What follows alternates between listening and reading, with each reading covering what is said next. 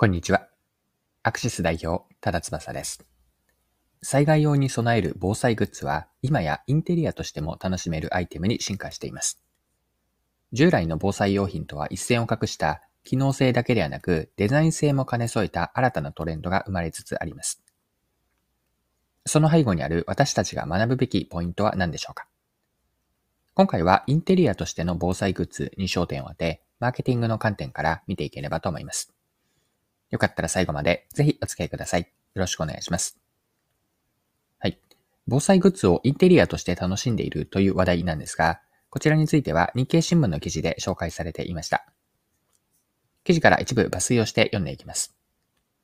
デザインの優れているアウトドアグッズを防災用品防災用品として選んでいると話すのは、千葉県我孫子市の会社員、白地さん。自宅で災害対策を始めたきっかけは東日本大震災だ。用意したポータブル電源やランタン、小型ガスコンロはいずれもキャンプ用品で、リビングなどの棚に自然な形でディスプレイしてある。日常的に目にし、手に触れることで、非日常的、非、非常時でも平常心を保てると思うと話す。代表的なのはランタンやランプを日常的に間接照明やアクセント照明として使うケースや、クーラーボックスを水や保水や保存食の備蓄容器として使うアイデアだ。茨城県守谷市の主婦、奥主さんは、毎年3月と9月に家族で防災グッズの見直しをするのが習慣となっている。2022年9月には災害トイレを、以前持っていたデザイン性の低い派手なパッケージのものからナチュラルテイストなものに買い替えた。以前のものは目立ってしまうので見えないところにしまい込んでいたが、新たなものは可愛いのでトイレの戸棚にそのまま見せる収納ができるようになったと笑う。はい。以上が日経の2023年3月 ,4 3月8日の記事からの引用でした。はい。では、ここまでが前半のパートにあたるんですが、一旦内容をまとめておきますね。防災グッズをデザイン性の高いものにし、インテリアとして楽しむ人が増えていると。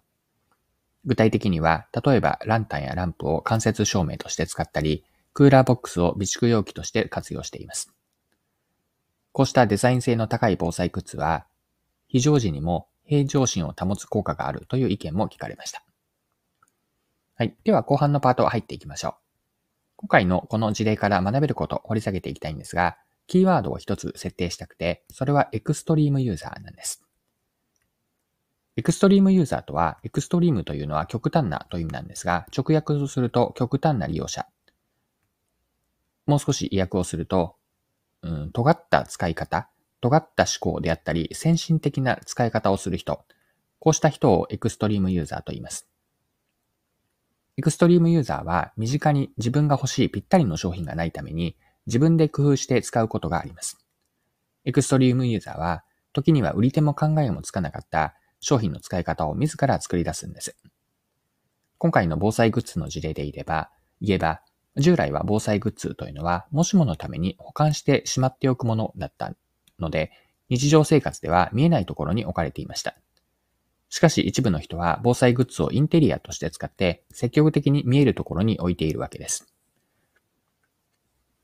ここからの学びを一般化するならば、エクストリームユーザーの用途であったり、使い方をうまく取り入れることで、新しい商品開発やマーケティングに活かせるんです。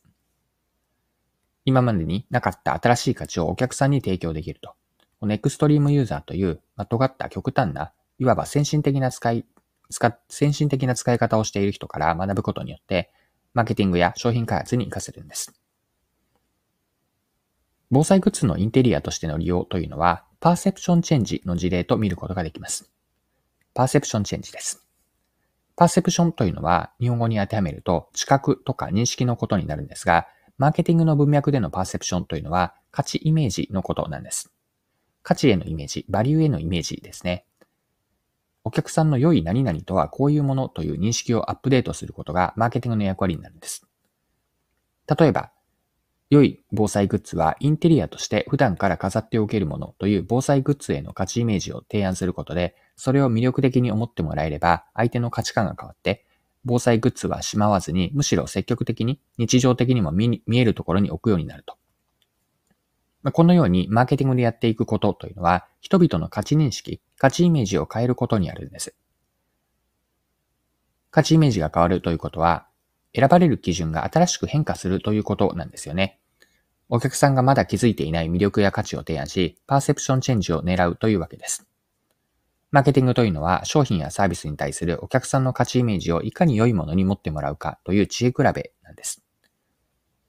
マーケティングは商品やサービスの価値を伝えて、お客さんの価値観に変化を及ぼして、価値認識を変えていく役役割を担っている。ここにマーケティングの役割があります。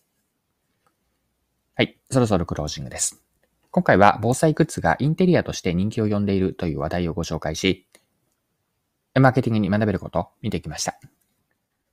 最後に学びのポイントを振り返ってまとめておきましょう。エクストリームユーザーという尖った人を味方にするようなマーケティング。こんなテーマだったんですが、ま、先進的な使い方からの機械発見。